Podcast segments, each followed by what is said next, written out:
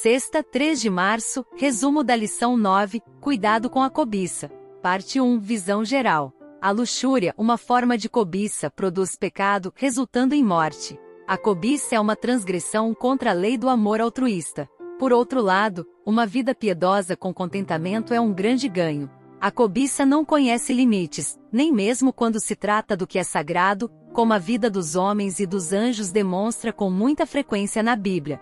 No céu, Lúcifer desejava se exaltar. Hoje, na terra, a humanidade continua a cobiçar o que pertence somente a Deus. Durante a queda de Jericó, Acã cobiçou parte do que era consagrado ao tesouro do Senhor. Judas era ladrão e costumava roubar da bolsa de dinheiro. Sob a manifestação do Espírito na igreja, Ananias e Safira mentiram porque cobiçaram parte do que haviam prometido. Até mesmo o povo escolhido roubou a Deus após ter sido libertado de seu exílio. A solução para essa ganância e luxúria é andar no espírito, não na carne. Aqueles que não conhecem a Deus andam na paixão da luxúria ou concupiscência. No entanto, aqueles que seguem Jesus negam a si mesmos e tomam a sua cruz, escapando da corrupção que pela concupiscência há no mundo ao imitar a Deus, o doador de todas as coisas, incluindo as coisas que lhe damos, andamos em amor, assim como Jesus andou.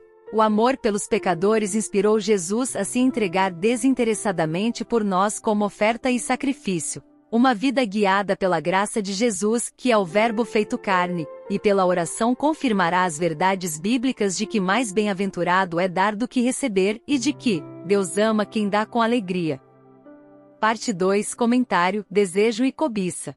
1. Um, no Novo Testamento, uma palavra usada para desejo é epitimia, em grego, que pode ter o sentido de luxúria, desejo, ou concupiscência da carne. Antes de nossa conversão, andávamos na luxúria, epitimia da carne. Sem o conhecimento de Deus, a humanidade segue os desejos, epitimia, impuros do coração. Por outro lado, Paulo deseja, epitimia, rever seus irmãos e deseja, epitimia, estar com Cristo.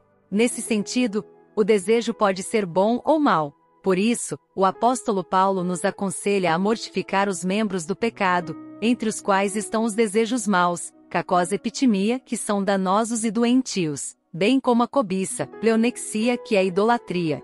2. Em contraste, a cobiça é especialmente marcada por um desejo desordenado por riqueza ou posses, ou pelas posses dos outros. O apóstolo Paulo usa a palavra avarento pleonexia em grego, no sentido de ter um desejo ilícito por ganho. Jesus também liga a cobiça à abundância de bens materiais. A cobiça também pode ser aplicada ao desejo excessivo ou ilegal por algo.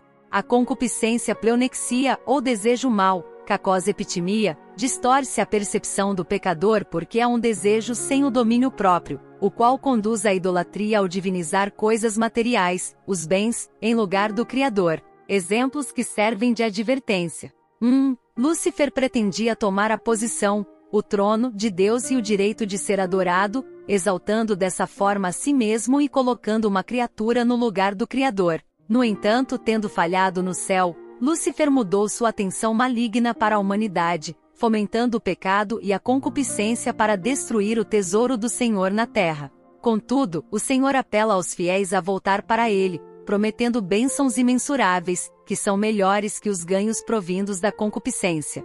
2. Acã reconheceu que havia cobiçado itens sagrados do tesouro do Senhor, Amad significa desejo, cobiça, luxúria, beleza, algo desejável, prazer e agradável, e algo precioso.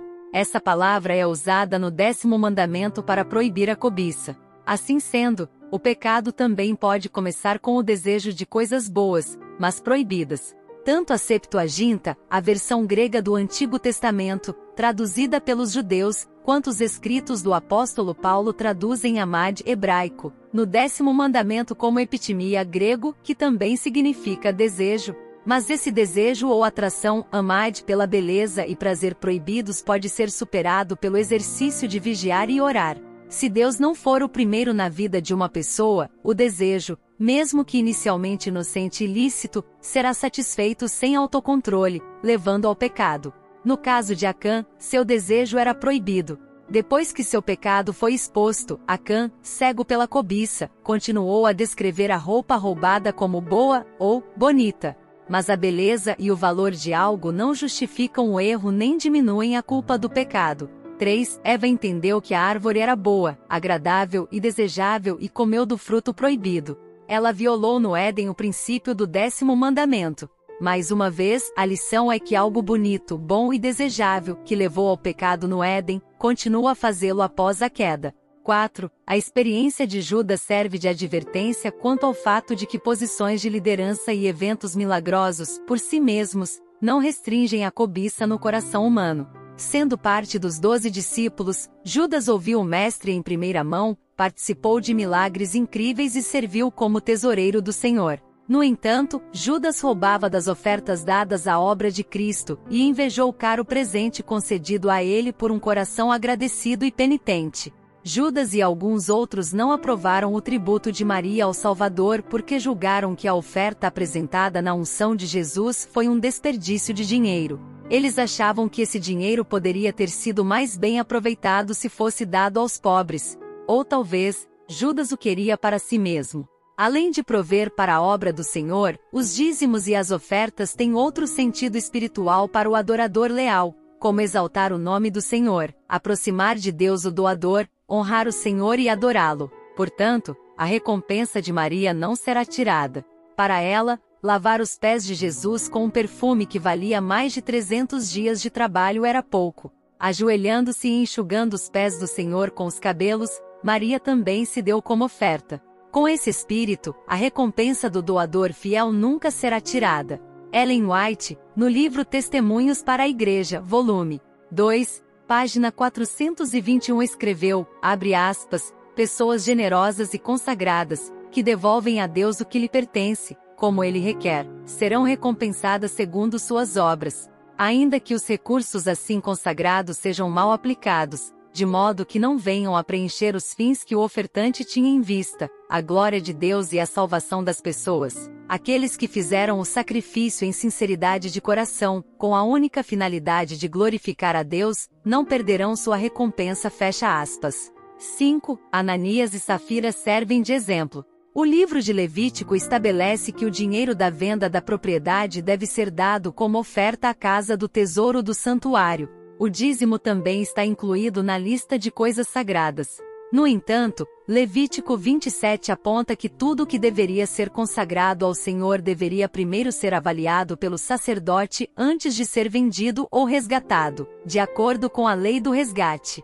A avaliação prévia do sacerdote pode sugerir a intenção de prevenir a cobiça vinda de subavaliação do objeto ofertado ou a resgatar. A avaliação do sacerdote também pode ter sido instituída para prevenir a retenção de uma parcela do valor por parte do adorador.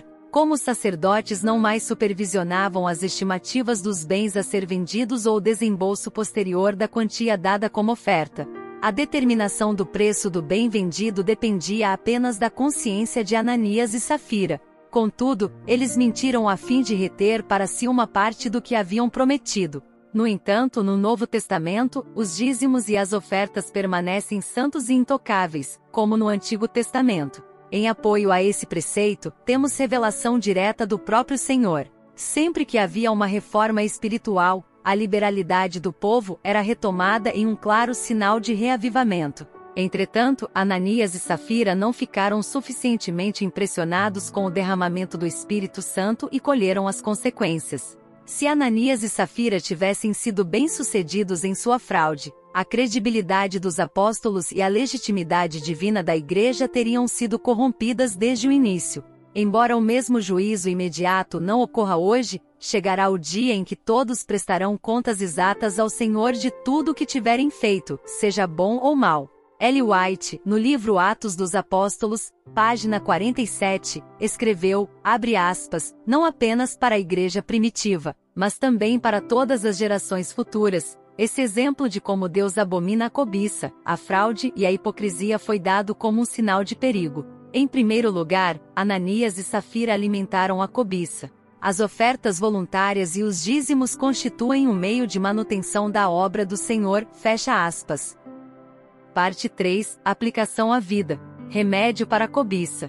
Ellen White, no livro O Lar Adventista, página 303, escreveu, abre aspas, Beneficência constante e abnegada é o remédio que Deus propõe para os pecados crônicos do egoísmo e da avareza. Ele ordenou que o ato de dar deve tornar-se um hábito, para que possa contrapor-se ao perigoso e enganador pecado da avareza. O hábito de dar continuamente faz com que a avareza vá se definhando fechas aspas. Liberalidade e o Espírito Santo. Essa liberalidade da parte dos crentes foi o resultado do derramamento do Espírito. Ellen White, no livro Atos dos Apóstolos, páginas 45 e 46, escreveu, abre aspas, eram o coração e a alma dos conversos ao Evangelho. O interesse comum os guiava, o êxito da missão a eles confiada, e a avareza não tinha lugar em sua vida depois, o casal, Ananias e Safira, ofendeu o Espírito Santo ao ceder a sentimentos de cobiça fecha aspas. Que o Espírito atue em nossa vida. A cobiça é o oposto.